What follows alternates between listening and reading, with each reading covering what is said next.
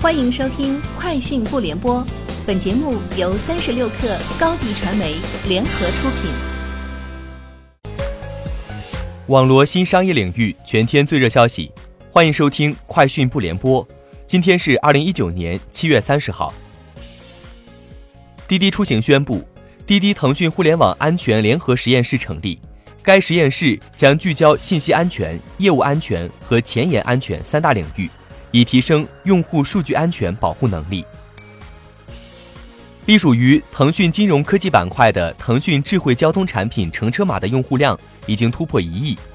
二零一七年七月，乘车码首次上线广州 BRT 快速公交，现在乘车码已在全国二十八个省市、一百二十多座城市相继落地。截至目前，腾讯乘车码是以小程序为载体，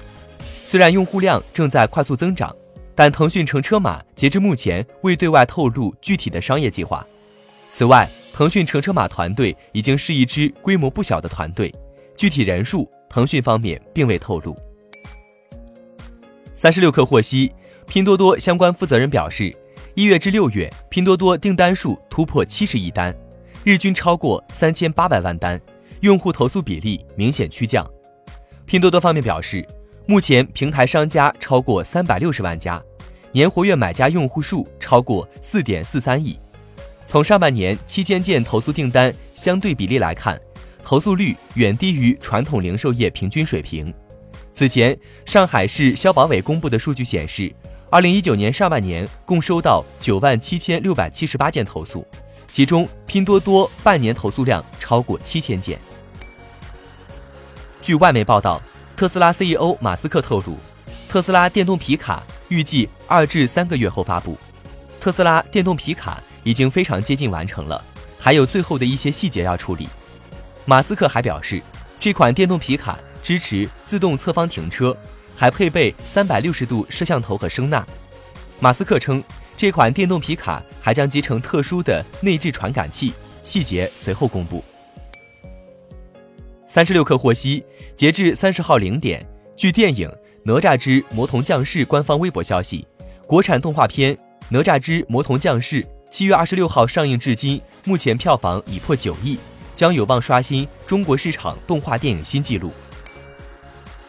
三十六氪获悉，高通无线通信技术中国有限公司宣布，与腾讯游戏签署非约束性的谅解备忘录，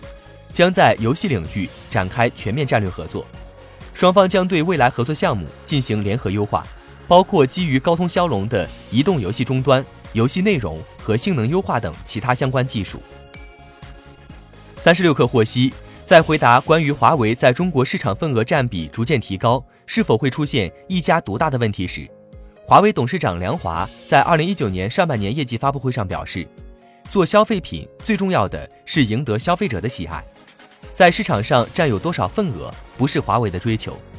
智能手机不会一家独大，参与市场竞争，关键是能不能满足消费者的需求。坚持在研发和新技术的投入，是华为立足的根本。